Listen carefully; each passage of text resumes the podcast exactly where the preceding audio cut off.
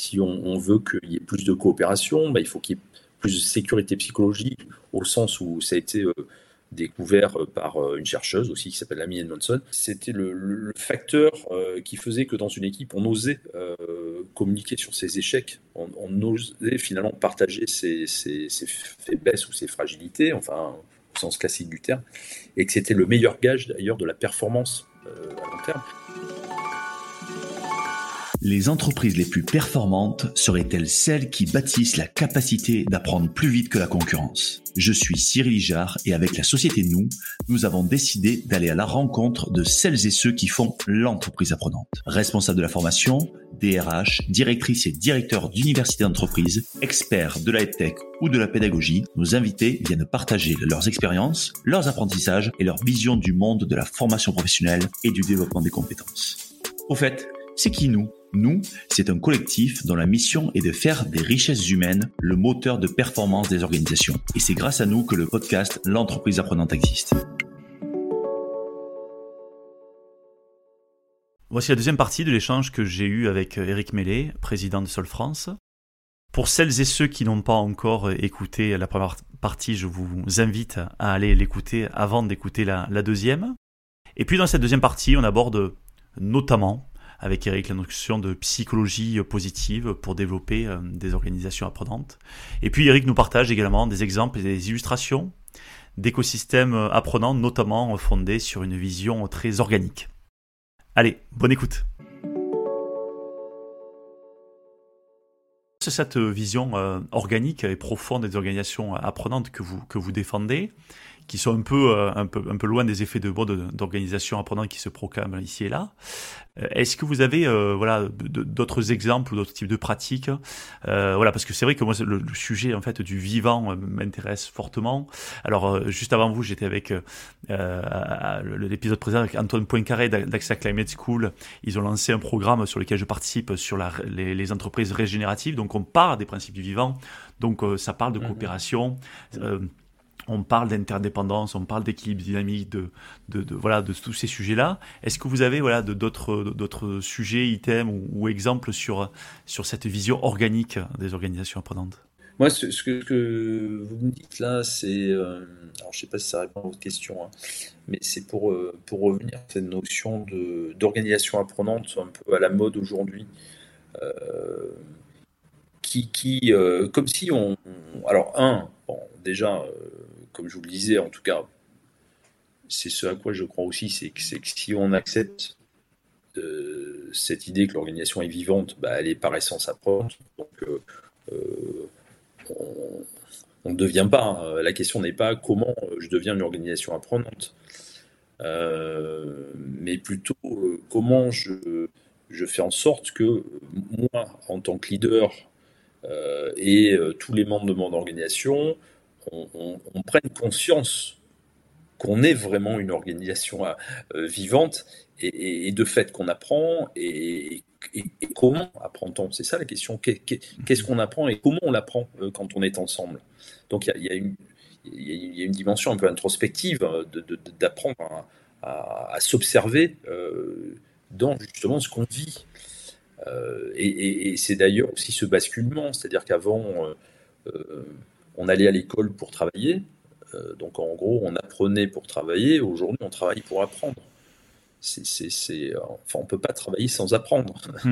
euh, que ce soit à l'échelle individuelle ou collective. Sinon, ça, ça, ça, marche pas. Ça, euh, donc, il y a cette idée là que, que, justement, qui dit organique, dit aussi aussi d'accepter euh, une certaine notion de temps, d'accepter que la réponse n'est pas toute faite, qu'elle n'est pas sur étagère, euh, qu'elle n'est pas, euh, qu'elle pas en boîte, qu'elle n'est pas uniquement en fiche, même hmm. si même si bien sûr c'est nécessaire d'avoir des, fiches pratiques, d'avoir bon, je dis pas le contraire, mais là on est dans la partie ordre hein, du chaotique. on n'est pas dans la partie justement vivante. Donc euh, il y a ça, et, effectivement, ben, j'en ai parlé un peu tout à l'heure, moi je ferai le lien aussi avec cette notion de déviance positive. Par exemple, euh, pourquoi? Parce que j'ai vécu, comme beaucoup de gens, et, ça existe encore, je me, rends compte dans les organisations, ce, temps de la, de la best practice, la fameuse euh, best practice, c'est-à-dire que j'ai découvert, j'ai découvert en allant sur le terrain en Finlande que bah, les gens là-bas faisaient une chose qui donne des résultats extraordinaires, et donc je reviens avec cette pratique euh, qui devient la best practice et qu'on va imposer à tous les pays d'Europe. Enfin, bon, je l'ai vécu euh, des mille fois, ce, genre de choses. Et d'ailleurs, euh, c'est pire, j'en ai été l'artisan. Mais en tout cas, la déviance positive, par exemple, c'est autre chose. C'est que on va, ça vient au départ de travailleurs sociaux d'un couple, d'ailleurs, un Américain et une Française, qui partent au Vietnam et, qui partent à l'origine avec un gros budget pour d'un fonds, d'une fondation euh, pour, euh, travailler sur des problèmes de malnutrition infantile euh, et qui donne, qui donne une, mortalité assez importante. C'est aussi dans les années 70 au Vietnam. Et, il se trouve que juste avant de partir, ben, le budget dont ils devaient disposer disparaît. Donc ils n'ont rien. Donc ils arrivent sur place et ils, sont tous les deux. Ils, n'ont pas de moyens de créer une équipe et tout. Et donc, euh, euh, leur approche, par contre, va, euh, être ce qui rejoint aussi la notion de démarche applicative, qui est intéressante aussi dans le cadre de l'organisation apprenante. mais leur démarche va être justement de, de, de, dire, OK, bon, donc en gros, il y a des villages dans lesquels il y a la mortalité, eux, ils vont s'intéresser à, savoir s'il y a des villages dans lesquels il n'y a pas de mortalité infantile. Donc en gros, au lieu de partir du problème, ce qui est la démarche euh, assez classique, hmm. euh, on va chercher de l'exception. On va chercher, euh, ok, on est là parce que vous avez des problèmes, mais finalement, est-ce qu'il y a un endroit où il n'y a pas ce problème? Et on, va identifier deux ou trois villages dans lesquels il n'y a pas effectivement ce problème. Et c'est ça qu'ils vont aller étudier, observer.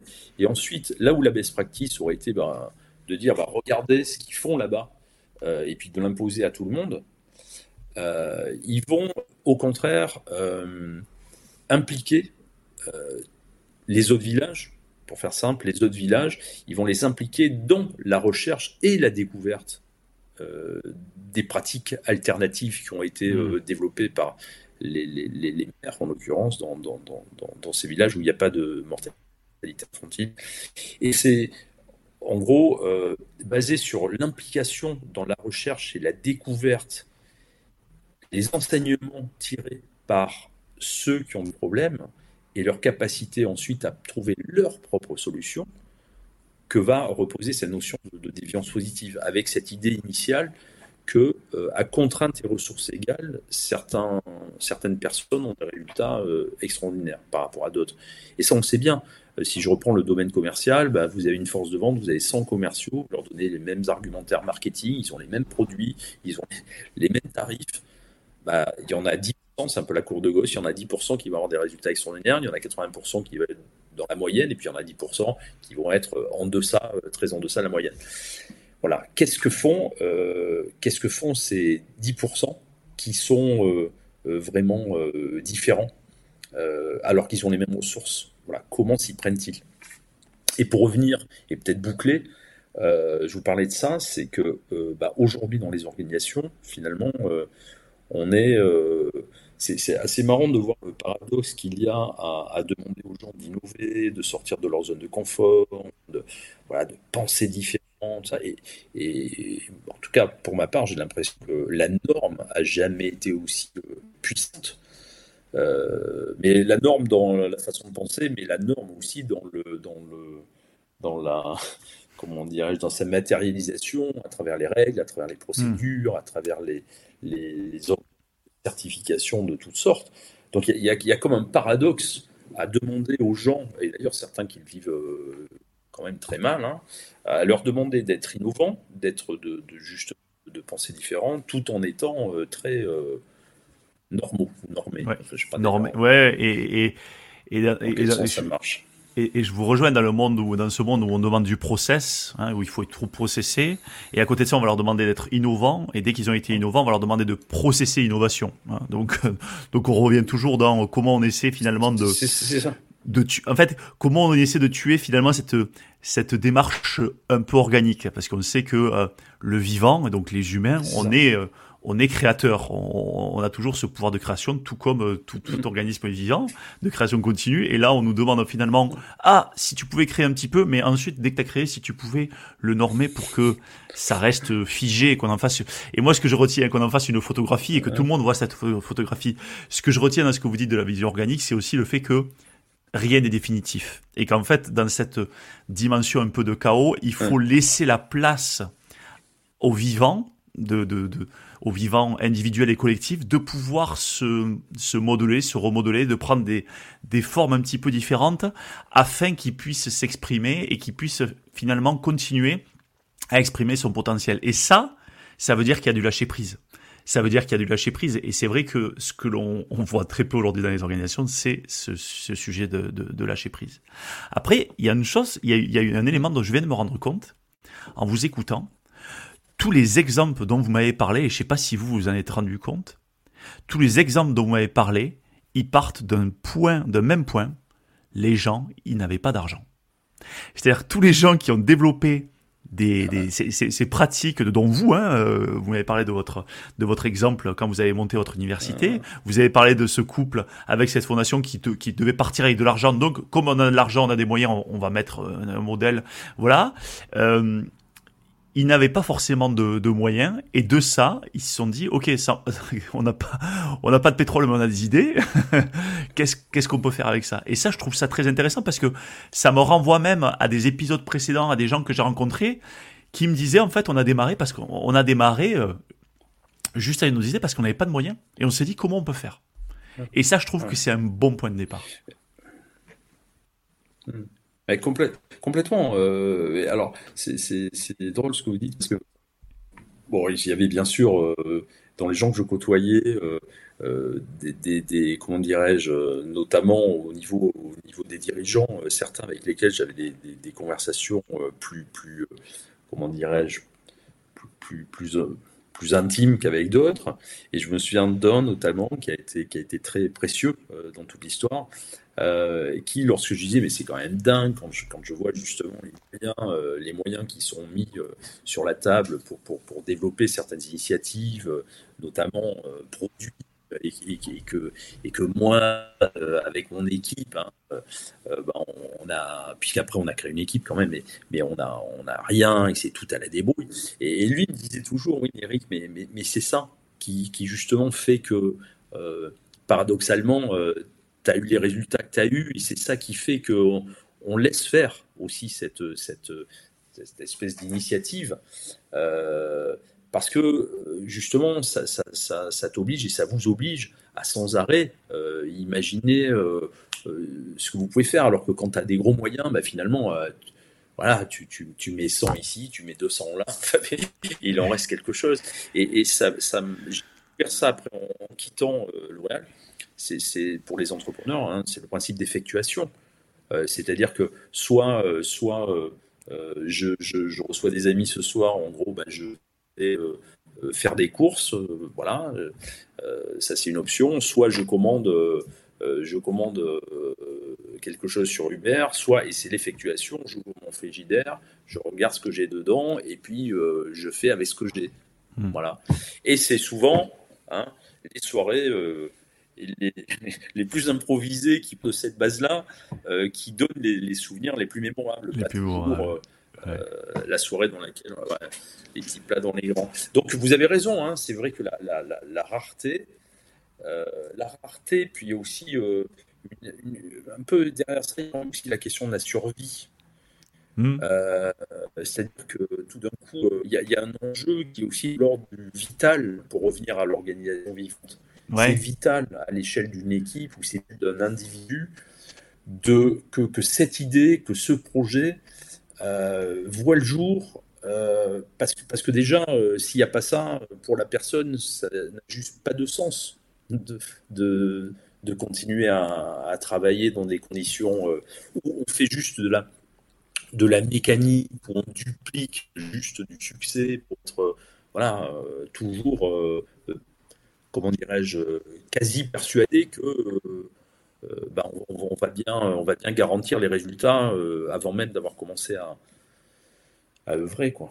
Ouais, et c'est vrai que on, voit dans ce, dans ce type de mécanisme, quand on n'a pas de moyens, qu'on est un peu comme dans le vivant. Hein, je, peux, je, peux penser à un animal, dans une espèce d'écologie de l'action en se disant, en fait, on va faire euh, ce qui est important. On va faire ce qui est, ce qui est, ce qui est essentiel en fait. Et on va pas, on va être assez, euh, assez frugal dans notre façon de faire.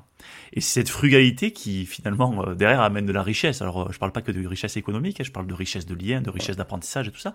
Et c'est ça qui est, c'est ça qui est intéressant.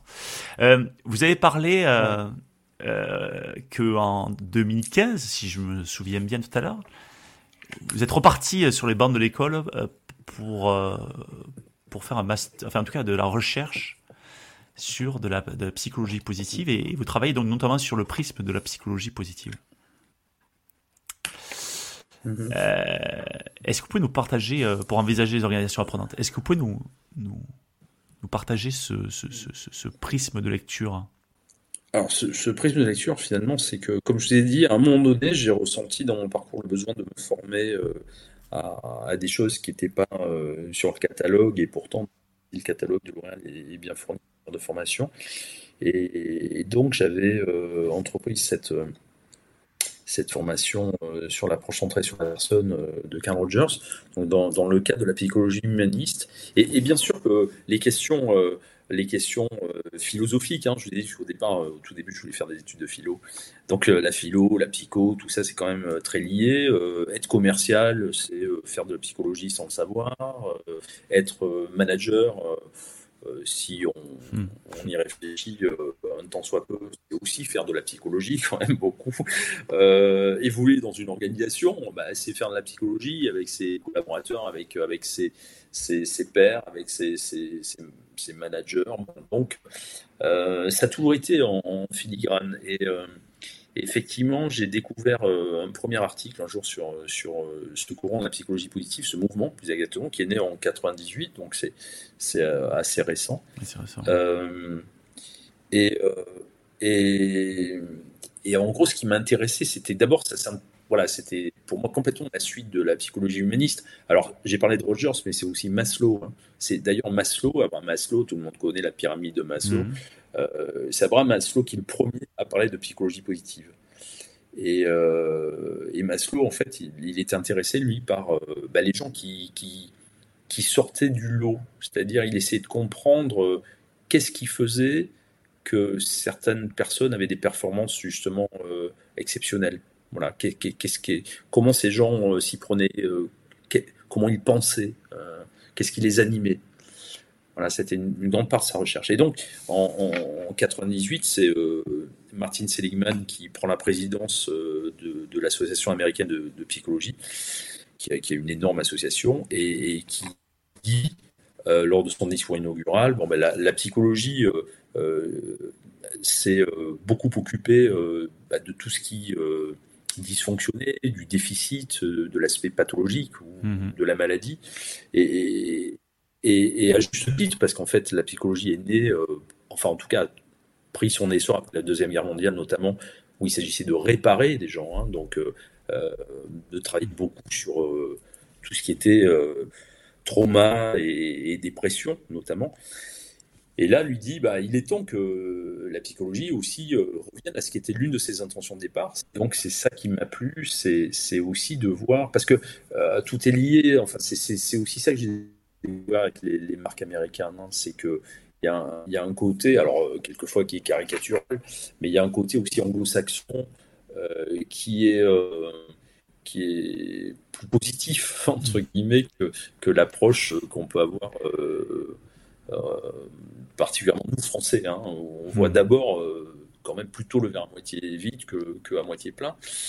Euh, et, et, donc la psychologie positive, elle est née, euh, elle est née aux États-Unis. mais finalement, c'est quelque chose qui est vieux comme le monde. Hein. Les Grecs, Socrate, Platon se posaient la question de qu'est-ce qui faisait qu'une vie était réussie et qu'est-ce qui faisait que voilà, qu'est-ce qui faisait que les gens euh, pouvaient s'épanouir, euh, pouvaient mener une bonne vie. Bon, donc c'est vu comme on monte cette recherche. La différence, c'est que la psychologie positive est abordée comme une science, c'est-à-dire avec des vraies expériences. alors c'est une science molle, hein, c'est pas c'est pas de la physique ou de la chimie, mais ça n'empêche qu'elle repose sur de véritables expériences et donc de vrais protocoles. Mhm. Euh, et alors, qu'est-ce qui m'a intéressé? Bah, C'est de voir comment, à l'échelle de, l'individu, euh, de l'organisation, voire de l'institution. Aujourd'hui, je travaille avec, euh, bien sûr, des, en coaching individuel, je travaille avec des organisations, des équipes, mais aussi avec le, oui, les entreprises du public. Donc, c'est intéressant de voir que la recherche, elle est partout la même. C'est-à-dire, finalement, comment comment on, favorise l'engagement. Vous voyez, il y a une grande question autour de l'engagement euh, aujourd'hui, clairement, au travail, autour du sens au travail. Euh, bah, tout ça, c'est, ça fait partie du champ d'études de la psychologie positive. On parlait de, l'empathie tout à l'heure, on pourrait parler d'optimisme, on pourrait parler de, résilience. Enfin, il y a plein de choses qui rentrent dans ce champ euh, d'études. Mm. Et on parlait de, d'état d'esprit, de mindset, justement, qui est une recherche. On pourrait parler de sécurité psychologique qui est aussi. Alors, le mindset, par exemple, euh, ce, qui est, intéressant, c'est de voir comment, euh, au-delà de, l'aspect euh, recherche en psychologie, qui n'est pas obligé de passionner tout le monde, mais ce qui est intéressant, c'est de voir comment ça rentre dans le domaine des organisations. Mmh. Par exemple, la notion d'état d'esprit de développement, bah, c'est celle sur laquelle Satya Nadella, qui est le, le, CEO de Microsoft, lorsqu'il a pris ce job après euh, Bill Gates, hein, le fondateur, et puis Steve Ballmer, qui étaient les deux, les deux icônes quand même du, de Microsoft. Euh, Satya Nadella, quand il a pris ce, job de, de, CEO à Microsoft, il a refondé toute la culture de Microsoft sur cette, euh, cette idée de, d'état d'esprit de développement, de growth mindset, qui en gros est, cette idée de cultiver un état d'esprit pour embrasser justement euh, l'incertitude du monde dans lequel on est, l'environnement dans lequel on est, non pas comme une menace, mais plutôt comme une source d'opportunité. Donc ça veut dire d'être vraiment dans cet état d'esprit d'apprenance euh, dont on parlait tout à l'heure, de curiosité et, d'accueillir l'imprévu comme euh, quelque chose de positif. Donc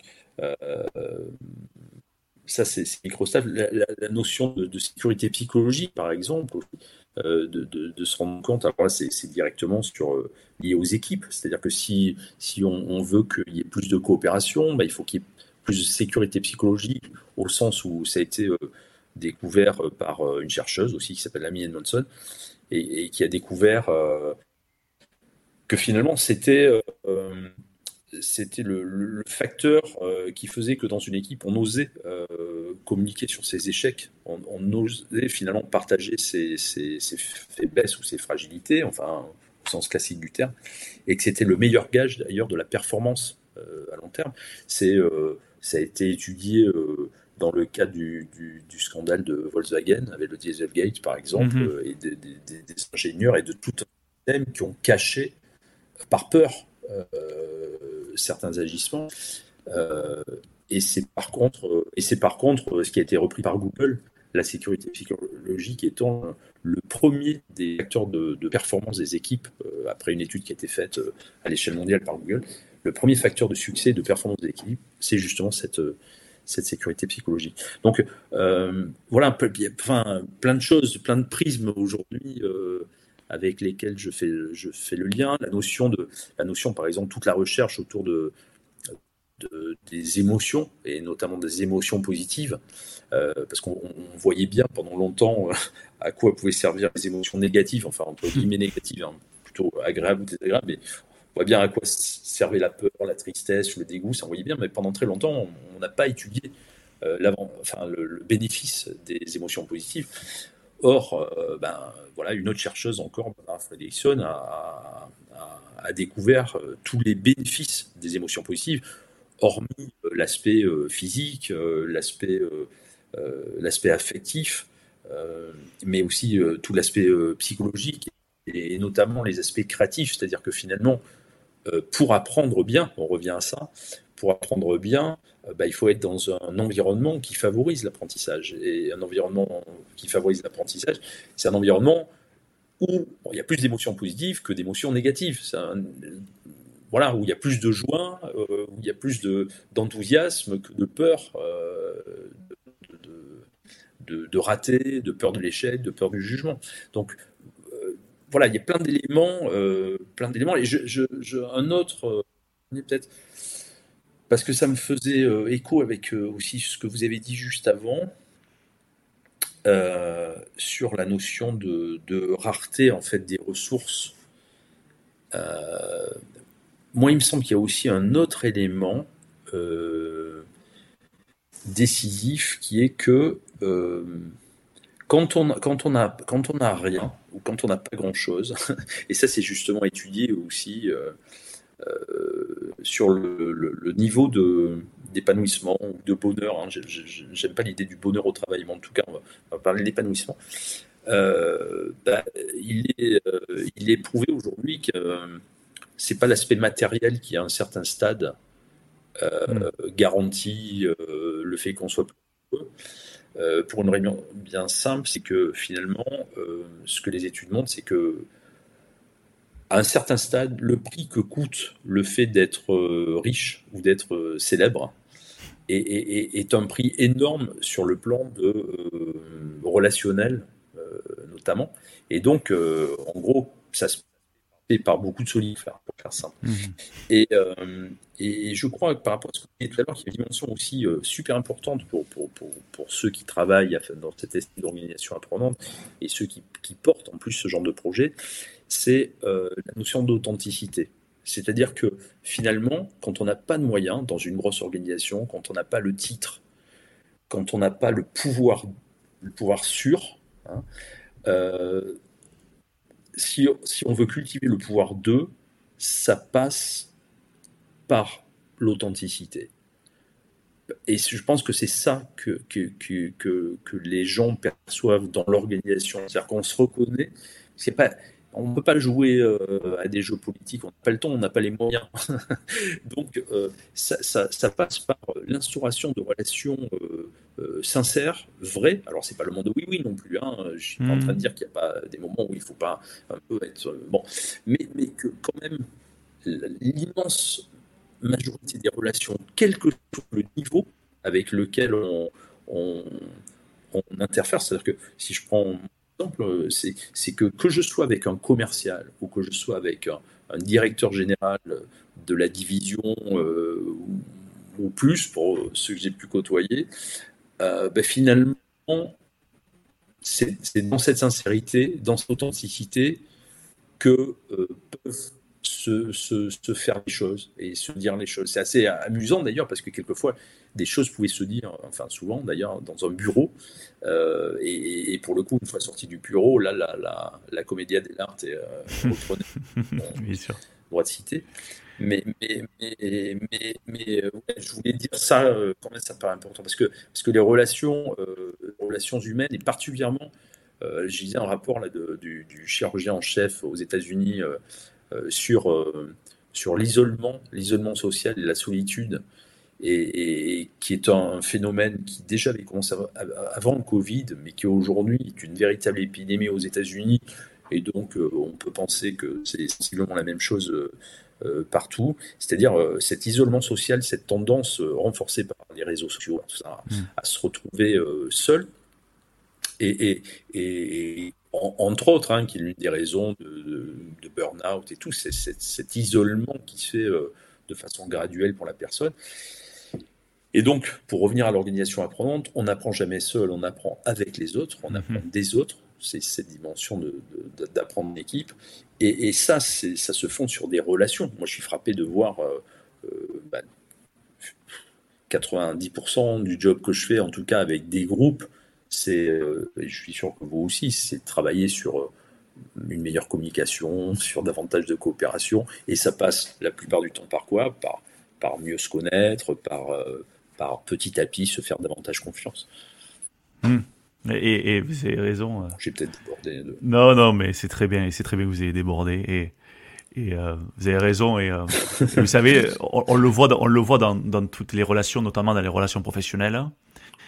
Et, notamment en France, à partir du moment où on est allé faire manger ensemble, aller faire une soirée ensemble, boire une bière ensemble, que ce soit un collègue, un client, un fournisseur, un partenaire, c'est plus les mêmes relations. À partir du moment où on a partagé, on a, on a mis, on a mis, on a mis du lien autre que un, lien euh, commercial, un lien de subordination, un lien de coopération. Mais effectivement, derrière, euh, on n'a pas le même, le même regard sur l'autre et avec l'autre. Et c'est vrai que ça, c'est mm. c'est assez, c'est assez prégnant. Euh, Eric, merci beaucoup. C'était un, échange qui était voilà d'une richesse énorme. On est au 30e, 39e épisode. Et moi, quand j'ai lancé l'entreprise apprenante, je voulais euh, que Sol France, et par notamment l'intervention de son président, vienne parler. Euh, il y, a, plus de, y a plus de deux ans maintenant. Donc euh, donc euh, voilà, mon vœu, mon vœu est exaucé parce que parce que je, crois que c'est voilà, euh, vous faites euh, avec, vous représentez, on va dire une institution qui est un peu un gardien du temple et qui doit permettre aussi ben, à ceux qui vont écouter le podcast et aux autres de pouvoir venir rechercher de la de, de, de, la ressource et quelques principes à la fois euh, fondateur et presque de bon sens qui permet en fait euh, d'enclencher en fait euh, la conscience que nous sommes tous dans des organisations apprenantes mais que si on a conscience de ça ben en fait il faut qu'on les laisse on les laisse un petit peu vivre voilà et je pense que c'est ça ça ça me paraît ça me paraît être être important donc merci beaucoup merci beaucoup pour pour pour cet échange un, mot de la fin peut-être, Eric. Non, mais justement, euh, bah, vous remercier à vous de l'invitation, euh, dire euh, bah, justement un mot de, de, Sol France, dont je suis président,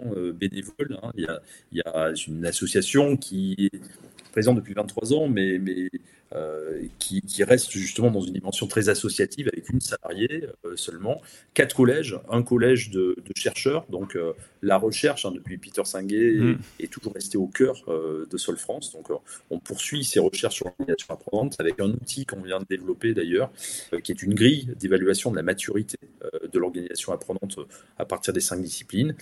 Un collège d'organisation, puisque ce sont les organisations qui sont justement l'objet euh, de, cette recherche.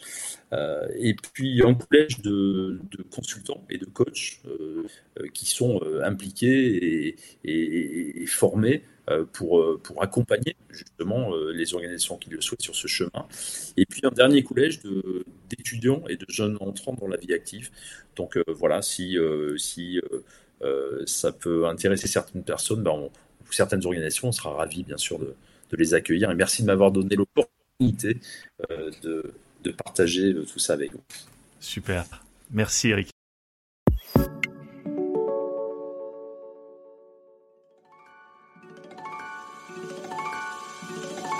Attendez, attendez, ne partez pas si vite. Vous avez aimé cet épisode?